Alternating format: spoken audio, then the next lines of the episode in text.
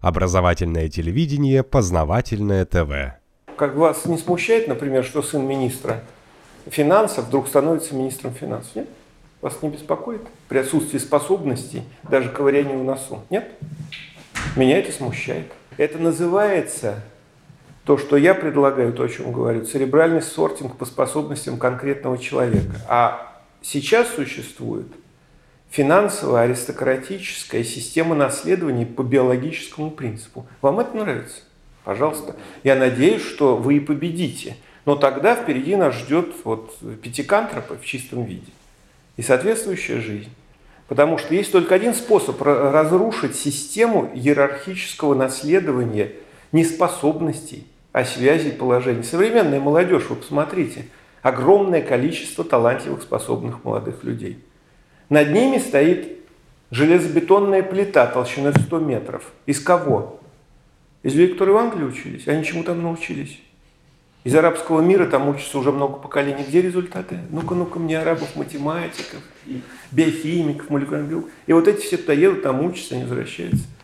Вам вот это нравится? Это биологическая эволюция, оголтелая, животное.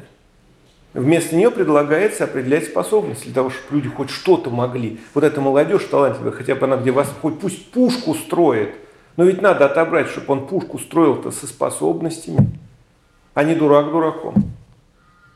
А критерии-то какие? Он приходит и имитирует критерии.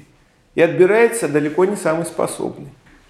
Вот в чем дело. То есть критерии социального отбора на сегодняшний день фальсифицируют так человеческие способности, что у молодежи нет никаких шансов. Ни управлять, ни развивать, ни создавать. И чем более будет жесткая эта система, тем хуже будет положение.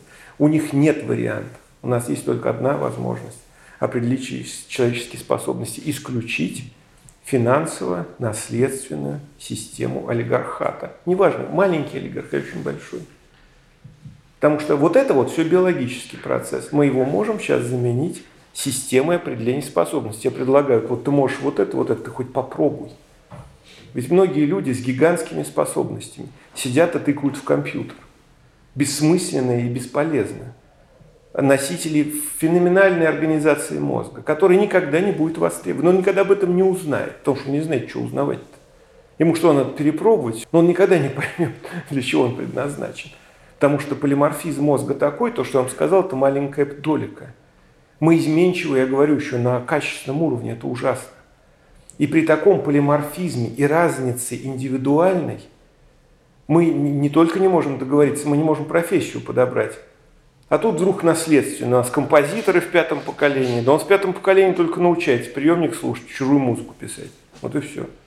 Это он кругом и рядом смотреть, что творится. Что у нас, что на Западе, это одно и то же.